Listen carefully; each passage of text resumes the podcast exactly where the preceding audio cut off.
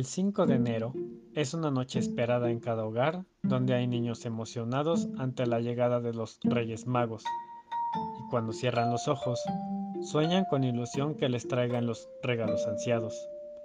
Esperan que la carta que enviaron hace tanto tiempo con el encabezado Queridos Reyes Magos llegue a sus destinatarios sin problemas. Es tanta la emoción y el nerviosismo de los más pequeños que, en el silencio de la noche, de tanto pensar en ellos, les parece oír el sonido de sus pasos y el roce de sus túnicas de seda por los pasillos. ¿Y por qué no? El relincho de un caballo, el barritar de un elefante o el ronquido del camello. Pero, ¿sabemos cuál es el origen de los Reyes Magos? La única alusión que tenemos a estos personajes aparece en el Evangelio de San Mateo. El Evangelio cuenta que unos magos llegados de Oriente fueron guiados por una estrella para que adorasen al rey de los judíos que acababa de nacer.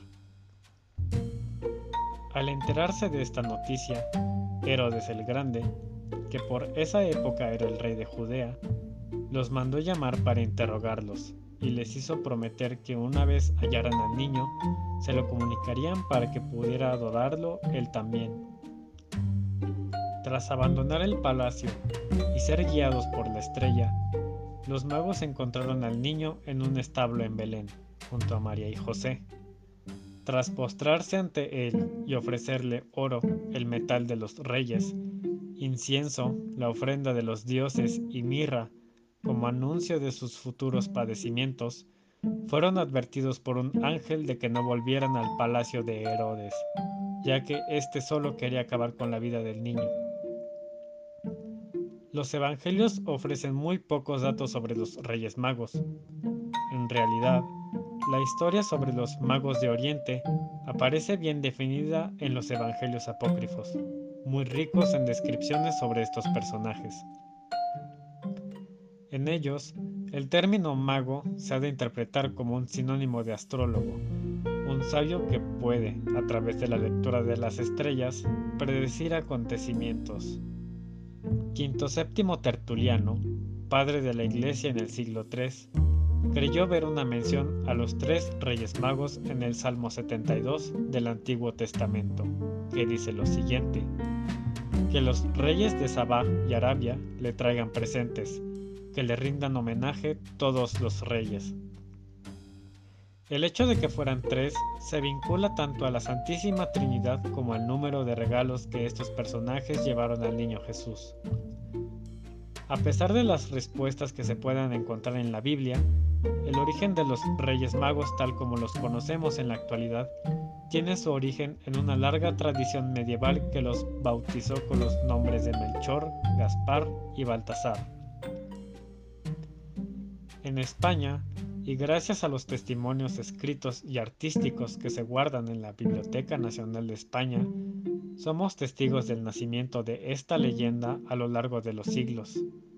En concreto, en una de las piezas más excepcionales de la literatura española del siglo XII, el llamado Auto de los Reyes Magos, una obra fundamental en la historia de la literatura española por ser el texto teatral más antiguo que se conserva en lengua castellana. En dicha obra aparecen Melchor, Gaspar y Baltasar, pero no son definidos como reyes, sino como esteleros, es decir, astrólogos.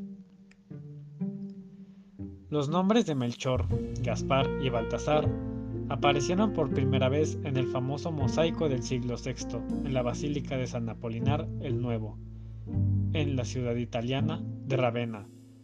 Según un manuscrito del siglo XIII, se creía que los magos podían proteger contra la epilepsia, y bastaba con rezar una breve oración al oído de un enfermo, pronunciando el nombre de los tres reyes para curarlo.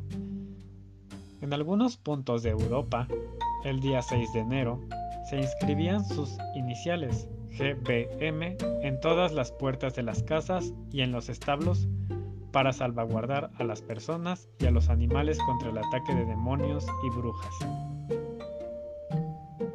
La adoración de los Reyes Magos fue un motivo pictórico que alcanzó su máximo esplendor durante el Renacimiento.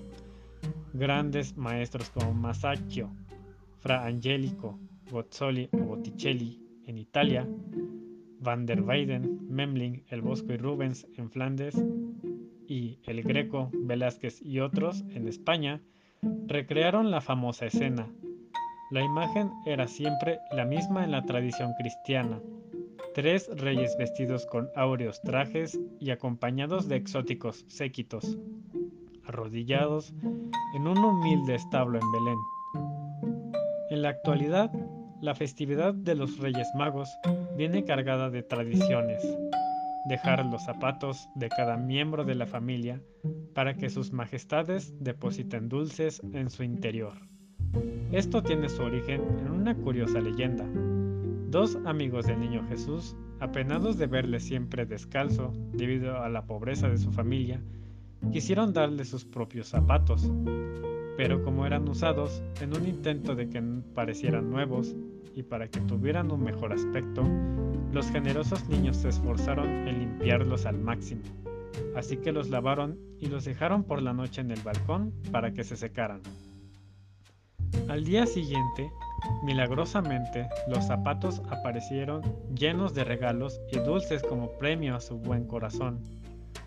Los Reyes Magos habían pasado aquella noche por allí y habían recompensado la bondad de los dos niños.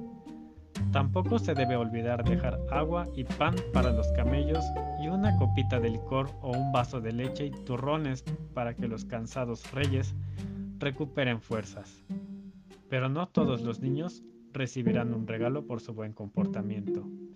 Está establecido que los reyes dejarán un carbón a todos los niños que se hayan portado mal durante el año. En la actualidad se deja al niño travieso un trozo de azúcar que imita el carbón.